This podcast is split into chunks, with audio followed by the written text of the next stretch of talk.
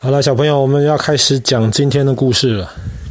我们今天要讲的这个东西叫做乳香。乳香这个东西，其实我们很少听到。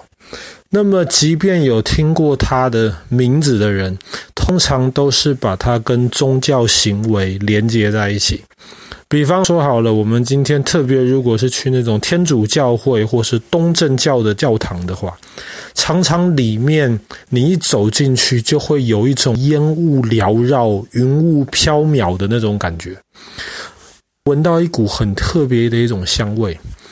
那种时候，通常都是因为在教堂里面在烧这个乳香，才会有的这个味道。那么乳香呢？虽然我们现在平常生活很少用到，可是它其实是一个非常珍贵的一种东西。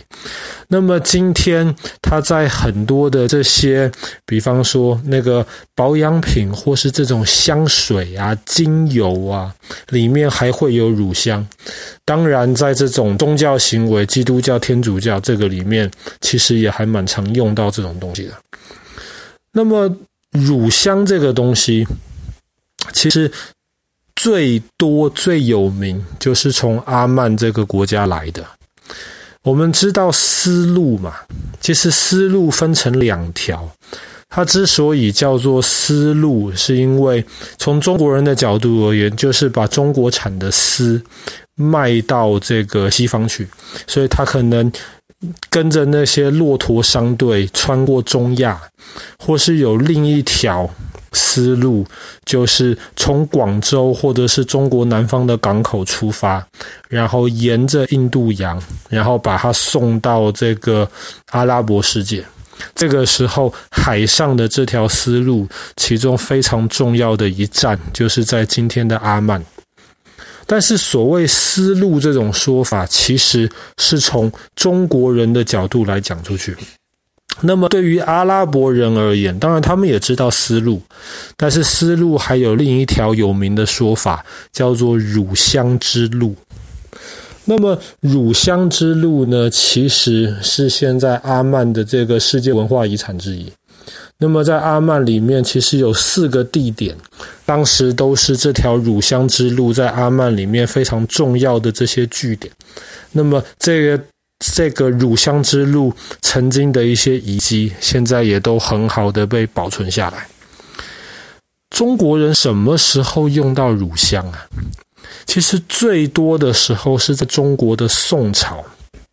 当时特别宋朝北宋快要灭亡的时候，北宋当时有最后两个皇帝，其实他们都是喜欢一些这种。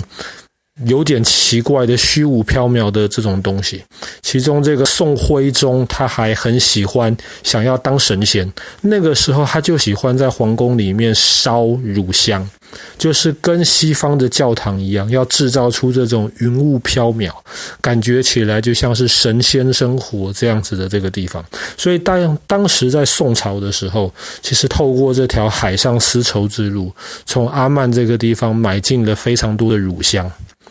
那么，在更早之前，乳香其实在埃及法老王的时代就开始用了。在那个时候呢，乳香主要也是拿来烧，然后让它有香味。那个时候，甚至传说有一个埃及的法老王非常非常喜欢的一个女人离开这世界之后，法老王很伤心。当时法老王就决定烧乳香来纪念这个他很喜欢的这个妃子。那么在这个妃子的葬礼上面，法老烧掉的乳香就足够整个开罗一年份的使用量。我们讲到乳香的时候，其实可能最容易联想到的，就是基督教圣经里面讲到的这耶稣基督诞生的时候，那个时候东方有博士，就是这些学者们，他们就带了礼物来给这个耶稣宝宝。那么这三样礼物很有名，我们在圣诞节的时候常常会看到，就是黄金、乳香还有没药。那个乳香就是我们今天要讲的这个乳香。那么你如果去阿曼的这个乳香之路去参观他们的一些遗迹的话，那么其实其中有一个非常非常有名的一个植物园，说是植物园，其实不完全正确，因为这个植物园里面基本上只种一种树，这种树就叫做乳香树。那么乳香其实原来是从树里面来的，当然是要特别这种乳香树才能生产乳香，但是因为这个东西很贵，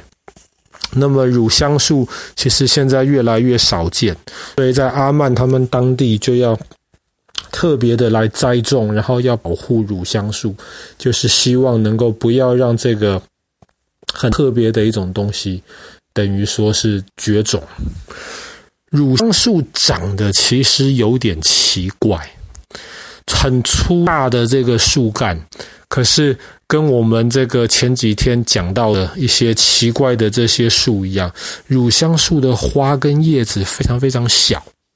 那么这样子就是能够帮助它在非常热的这种环境里面生存，那么它的这个水分的消耗可以尽量的减到最低。但是乳香其实不是从树叶或者是花或者是果的里面来，他们是怎么采乳香的呢？乳香一年大概可以采两次，最多可以采三次。那么第一次就每年这个树，当它八岁到十岁。大的树才会开始生产乳香，那么每年产的第一批乳香呢，你就要在树皮上面用刀划一条缝，那树就受伤了。那么树会受伤，然后它会保护它自己呀、这个时候，这个树就会生产树脂这种东西，比方说像我们知道的琥珀。之前讲波罗的海三小国有讲到这个琥珀，琥珀其实就是一种树的树脂。乳香其实同样是树脂，只是它是乳香树生产出来的这个树脂。那么你每年划的第一刀生产的，它滴出来的这个乳香收集起来，但是每年的第一次乳香是不能用的。那么，当你画完第一刀之后，你要给这个乳香树一段时间，让它的这个伤口可以复原。过了几个月之后，你就可以开始画第二刀。这第二刀就是真正开始收集这个乳香。那么，当你画下第二刀的时候，乳香树里面其实已经准备好了。那个时候，那个树脂就会滴出来，然后你要把它接收起来之后，其实，在温在那种沙漠这种比较热的地方的温度没有多久，那个乳香就会凝结成块状，有点像乳白色这个样子的块状，所以叫做乳香。那么乳香呢，是越等于说是有呃有一点像是乳乳白色，越 cloudy 的话，它的那个品质被认为是越好。但是每年。最好品质的乳香，其实不是在第二刀的时候出现，第三刀的时候，很好的乳香树可以采到第三刀。那么第三刀画下去，那个乳香就是真的完全成熟了。那个时候，这些最好的乳香就会被分别出来，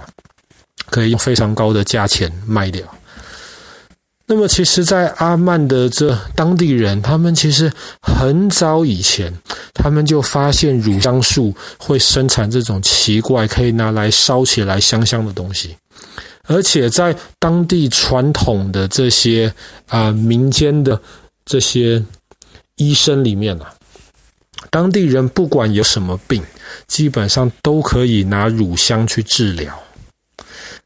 乳香是可以拿来治病的。而且，其实现代医学证实，乳香特别对那种有发炎的这种情况拿来治疗，这个是最有效了。那么，甚至有时候对于这些气喘啊，或者是对于皮肤不舒服，有时候你在上面抹一层那个乳香的精油，其实都可以有很大的帮助。那么，为什么乳香能够有这些医疗的效果？然后烧起来又会香香的。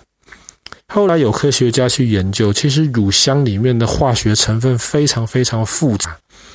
而且在阿曼当地其实有好几种不同的乳香树，他们产出来的乳香，当地人觉得都差不多，烧起来都香香的。有生病的时候，你拿来使用，好像效果也都差不多。但是科学家后来去研究，当地人以为差不多的乳香，这个化学成分可以是完全不一样。所以这个东西很复杂。那么也有一些科学家在试着从乳香里面，把它这种有用可以治疗疾病的这种物质，看能不能分别出来。这样子到时候搞不好可以开发成药来治疗一些不同的疾病。好啦，那么我们今天的故事就讲到这边。阿曼的这个乳香之路，